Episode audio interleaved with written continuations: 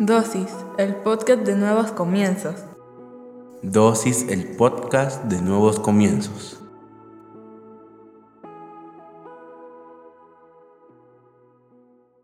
Bienvenidos seas una vez más a Dosis. Hoy hablaremos sobre roto. Proverbios 18:14 dice, el espíritu humano puede soportar un cuerpo enfermo, pero ¿quién podrá sobrellevar un espíritu destrozado? Cierra tus ojos, vamos a orar. Señor, te damos gracias por el privilegio que nos das de aprender en pequeñas dosis de tu palabra. Te pedimos que hables a nuestra vida, a nuestra mente, a nuestro corazón, que nos permitas comprender a cabalidad todo lo que nos quieres enseñar en esta dosis, pero sobre todo que lo que hoy aprendamos lo podamos poner en práctica en nuestra vida diaria. En el nombre poderoso de Jesucristo. Amén y amén. Yo no sé si alguna vez pudiste jugar con un juguete roto. No se sentía bien jugar con ese tipo de juguetes porque algo faltaba. No había nada más espectacular que tener un carro en perfectas condiciones o una muñeca en perfectas condiciones. Hasta nos avergonzábamos de mostrarle a nuestros amigos nuestros juguetes rotos. Es más, queríamos que nuestras madres los tiraran. Ahora, sabes, tú no eres juguete de nadie. Todo lo contrario, tu vida es importante, pero tú quieres vivir tu vida roto. Y es ahí donde está el problema. Regularmente el ser humano, cuando está roto, lo primero que hace es levantar un muro para disimular que todo está bien. Pero en la intimidad, en la soledad, en el momento en que va a dormir, en ese momento comienza la reflexión de que está roto. Y nadie se siente feliz estando roto por dentro. Te pueden romper el corazón por el amor. Te pueden romper tus sentimientos a causa de una traición. Te pueden romper la confianza a causa de un chisme, de un apodo, de un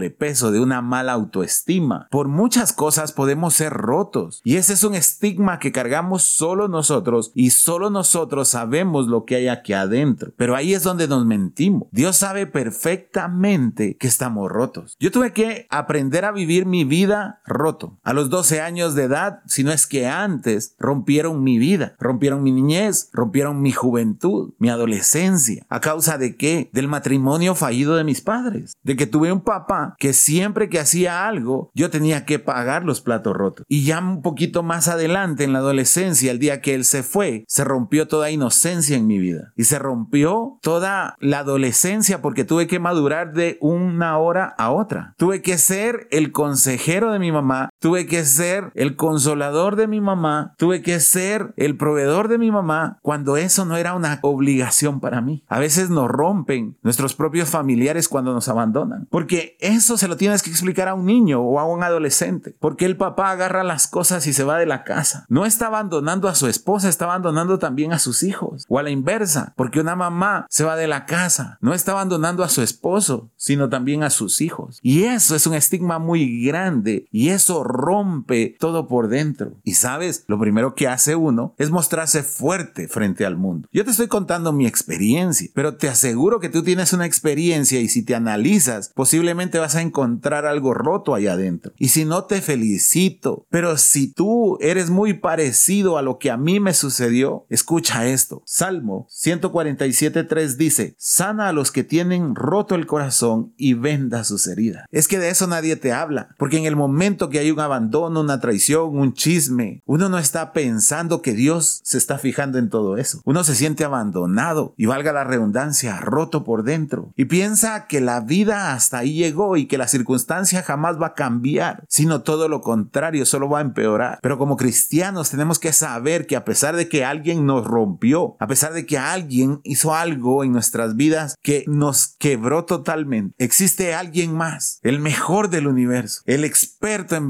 vendar las heridas, el experto en restaurar corazones rotos. Y por eso es que ese, ese daño se lo tenemos que entregar a él. A veces ni siquiera nos atrevemos a levantar una oración cuando estamos rotos, porque pensamos que Él también nos abandonó y no es cierto. El ser humano nos va a fallar y te va a fallar tu pastor, te va a fallar el servidor, te va a fallar tus padres, te van a fallar tus hijos, te van a fallar tus amigos, te va a fallar tu pareja, no porque quieran hacerlo, sino porque muchas veces en el momento crucial no en el momento en el que más necesitamos, en el que estamos dando un grito desesperado por ayuda, ellos se ausentan o tienen algo que ir a hacer y lo que registra nuestro cerebro es que todo es más importante menos nosotros. Por eso es que Dios no te va a fallar. Él está ahí y no es que no quiera escuchar lo que estás padeciendo o que no tenga tiempo para reparar ese roto que hay ahí adentro. Por eso es que como cristianos no vamos y le contamos nuestras cosas a Dios. Qué difícil es levantar una oración oración y decir, Señor, siento que no aguanto más. Hay algo que se rompió dentro de mí. Hay algo que provocó la separación de mis padres, que yo no merecía y que necesito ser restaurado. Y su palabra, que es cierta 100%, dice que Él sana los corazones rotos y venda sus heridas. Él nos restaura y te restaura a ti. Salmo 71, 20 dice, tú me hiciste pasar por muchos aprietos y problemas, pero volverás a darme vida. De lo profundo de la tumba volverás a levantarme. Yo te cuento la parte resumida de lo que pasó cuando mi papá nos abandonó, pero fueron años y años de estar rotos. No solo yo, mi hermano, mi mamá, de pasar aprietos, de pasar problemas, de sentir que Dios nos abandonó, de sentir que todas las familias eran perfectas menos la mía, de sentir que todos tenían buenos padres y yo ni siquiera lo podía ver. Todo lo contrario, eso que rompió él dentro de mí hizo que lo odiara, hizo que no lo quisiera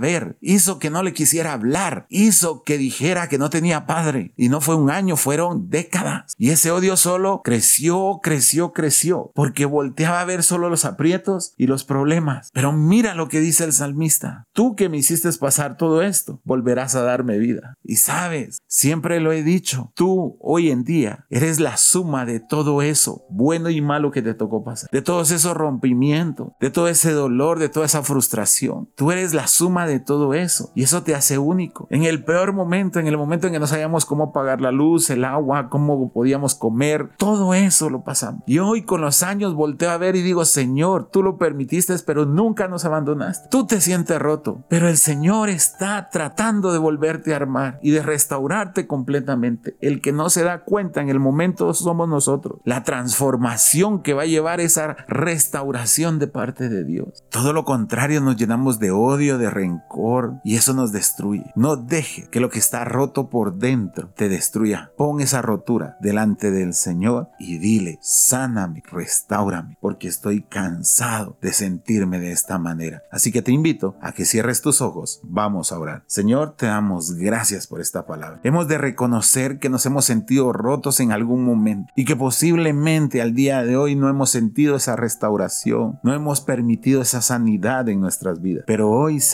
levantamos un clamor hacia para que esa sanidad venga a nuestras vidas, para que podamos ser restaurados, porque tú, Señor, sana los corazones rotos. Te damos gracias, Padre, en el nombre de Jesús. Amén y amén. Espero que esta dosis haya sido bendición para tu vida. Recuerda, todos los domingos nos reunimos a partir de las 9 de la mañana en la sala número 3 de los cines de Tical Futura. Será un placer recibirte con los brazos abiertos. Que Dios te bendiga.